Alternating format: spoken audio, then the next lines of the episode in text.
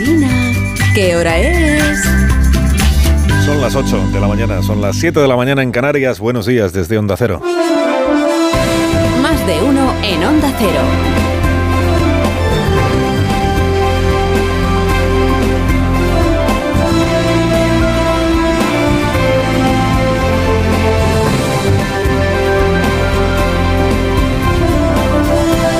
¿Qué tal? ¿Cómo están? Bienvenidos a una nueva mañana de radio. Estrenamos el 9 de marzo del año 2023. lucha será, feminista o no será.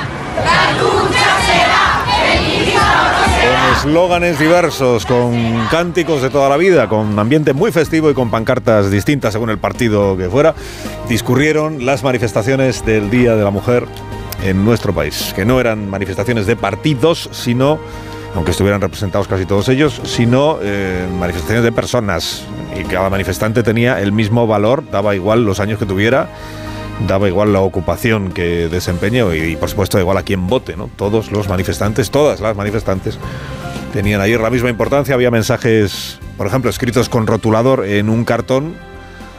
Muchos jóvenes recurren a eso, al cartón y al rotulador, para poner ahí lo que les apetece que se, que se lea. Había mensajes tan valiosos como los que podrían llevar en sus grandes pancartas los partidos que estaban allí representados. Bueno, al final donde más afluencia hubo fue en la manifestación de Barcelona. 40.000 personas, según la Guardia Urbana, la Policía Municipal. En Madrid, que tradicionalmente es donde más personas se manifiestan, pues no, en Madrid ayer, eh, Madrid pinchó. Sumando las dos marchas principales de la ciudad de Madrid, según la delegación de gobierno, salen 27.000 participantes, sumando las dos. A 17.000 de la principal, las 10.000 personas de la manifestación alternativa que convocaba Movimiento Feminista. 27.000 para lo que ha sido Madrid, digamos, en este tipo de, jornadas y de manifestaciones, pues, pues resulta escaso, parece poca cosa. En Bilbao fueron 20.000, en Valencia 15.000, en fin. Siguen siendo manifestaciones multitudinarias, es verdad, decenas de miles de personas, también en Madrid, pero es un hecho que por el número, comparando el número de manifestantes, lo de ayer, sobre todo en la capital, digo, se queda muy lejos de lo de hace cinco años. Año 2018, cuando el movimiento feminista entonces sí hizo historia en nuestro país. Aquellas manifestaciones que coincidieron con la recta final del gobierno de Mariano Rajoy. El sentir general de las marchas de ayer, como venimos contando, pues fue festivo y reivindicativo. En una se hablaba más del, del abolicionismo, reclamando la abolición de la prostitución, en otras se hablaba más de, de, la transexualidad, pero el denominador común fue la convicción de que la sociedad progresa adecuadamente en este asunto de la igualdad, progresa adecuadamente, pero todavía le falta, o nos falta camino por recorrer. Quienes intentaron que las manifestaciones fueran la caja de resonancia de la bronca en la que andan enzarzados los dos partidos que gobiernan España, incluido este que lo... A ver qué se encuentran en la manifestación del 8 de marzo. Este que lo predijo, ¿no? A ver qué se encuentran. Pues quienes pretendían eso fracasaron ayer, esa es la verdad, fracasaron. No fue la norma general de las manifestaciones mm, el enfrentamiento político o ver quién tiene más partidarios o partidarias y quién no los tiene.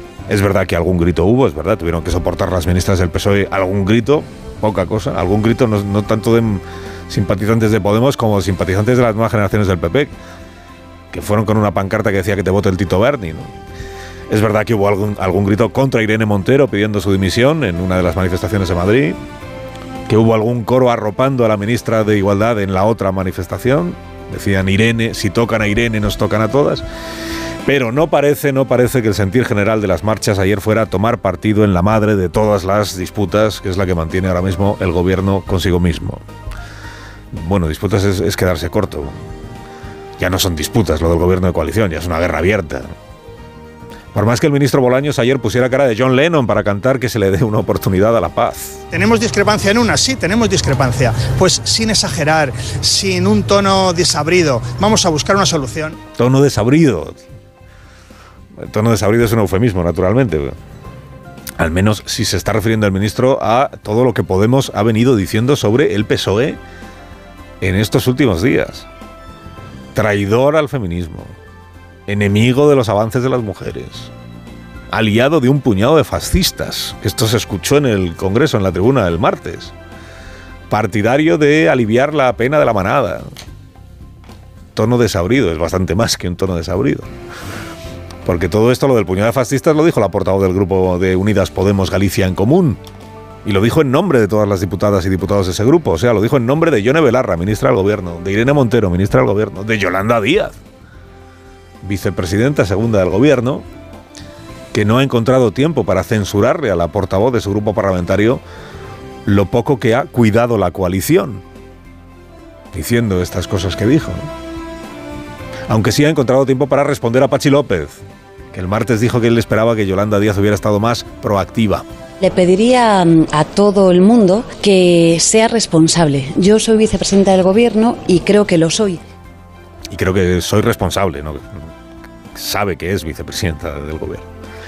Bueno, pues con la responsabilidad de que hace gala, la vicepresidenta segunda se ha revelado partidaria de dejar la ley del solo sí y sí como está, no tomar en consideración la propuesta de reforma, aunque haya traído la ley del solo sí y sí como consecuencia eh, la rebaja de penas para 700 casos de agresiones sexuales. Esta es la, la postura y la posición.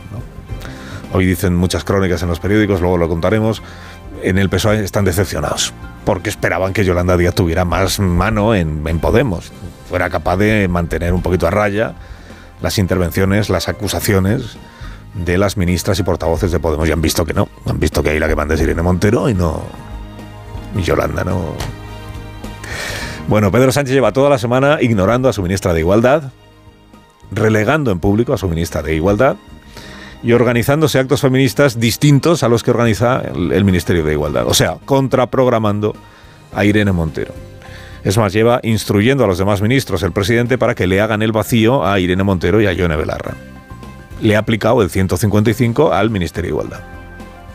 ¿Por qué? Por haberse atrevido o por no haberse avenido a remendar el solo sí es sí en contra de lo que había ordenado el presidente del gobierno.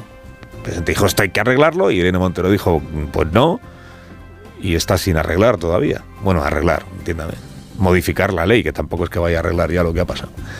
Me cabe pensar que cuando ayer la ministra Montero María Jesús hablaba y decía que la ministra Montero tiene todo el apoyo del presidente, es que se estaba refiriendo a ella misma. La ministra Montero no tendrá ninguna duda del respaldo que ha tenido desde el primer día por parte del presidente Sánchez. Distinto es que llegado el momento de modificar la ley, pues evidentemente aquella que el Partido Socialista considera mejor técnicamente la respalda el presidente del gobierno.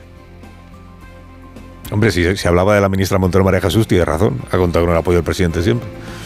Ha tenido, ha tenido en pasado el apoyo, porque ahora está a la vista que la ministra Montero, eh, Montero Irene no tiene el apoyo, al menos en este aspecto del solo sí es sí, del, del presidente. Bueno, el rato que más se le pudo atragantar ayer a Irene Montero, es verdad, fue el del Teatro Pavón, cuando un grupo de mujeres interrumpió el discurso que estaba haciendo Irene Montero y la increpó por la ley trans. Sobre todo Qué pesada sois, ¿eh? De verdad. O sea, es una cuestión... Gastando plazas. No os veo, estáis borradas. No os veo, estáis borradas. Si queréis podéis subir y explicar vuestros argumentos. La ministra de Igualdad invitó a quienes protestaban a que subieran al escenario a presentar sus argumentos, mientras otras de las personas que estaban en la mesa lo que hacían era decir esto de no os veo, estáis borradas, es una forma de de criticar la crítica que a su vez hacen por el borrado de las mujeres en la ley trans, qué pesadas sois, estáis aquí ocupando plazas. Bueno, al final subió una de las eh, mujeres que, que, protestaban o que increpaban a... Subió y lo que le preguntó a Irene Montero es, ¿qué es entonces una mujer? Para usted, ¿qué es una mujer? Y no quedó muy satisfecha con la respuesta de la, de la ministra de Igualdad, que lo que dijo es, las mujeres trans también son mujeres. Bueno, sabotear los actos de los demás... Mmm, como acción reivindicativa, en fin, tampoco parece que esté entre, a mí me parece entre lo más admirable, ¿no? Si están haciendo un acto en el Ministerio de Igualdad, pues deja que lo hagan. Estas personas que protestaban, de lo que se quejan es de que el Ministerio no les hace caso, es decir, que la única manera que tienen de hacerse oír es interrumpir los actos del Ministerio, porque creen que el Ministerio practica el pensamiento único, que al final, si se fija usted un poco, este es el reproche fundamental que las asociaciones feministas que no son de la cuerda de Podemos o de la ministra le vienen haciendo a Irene Montero. La falta de receptividad a sus posiciones a las propuestas, a las opiniones que no coinciden con las de la ministra. ¿no? Esta es la crítica fundamental. Cuestionan el talante dialogante del que presume la ministra de Igualdad. Todo que se deja la piel para llegar a acuerdos. Y no es mala pregunta esta para quien, para quien gobierna, para, para cualquier gobernante. No es mala pregunta. ¿Cómo de dialogante es la ministra y todo su equipo? ¿Cómo de receptiva es a las posiciones feministas que no coinciden con la suya? ¿Cuándo se le ha escuchado decir a Irene Montero alguna vez, por ejemplo, pues yo pensaba así, pero ha venido un grupo de mujeres que piensan de otra manera y me han convencido con sus argumentos, ¿no? Y por eso modifico mi criterio. Bueno, esta imagen que traslada siempre el Ministerio de Igualdad de estar un poco en posesión de la verdad, ¿no? y de despachar las discrepancias, lo mismo en el gobierno que, que, en el Parlamento, que, en la, que cuando se refiere a la judicatura, despachar las discrepancias pues descalificando a quien disiente, ¿no? Por ultra, por ignorante, por malintencionado, por, por machista, por fascista. Aquello que dijo Manuela Carmena, ¿se acuerdan? De la soberbia infantil. Mala consejera en la gobernación de un país es la soberbia.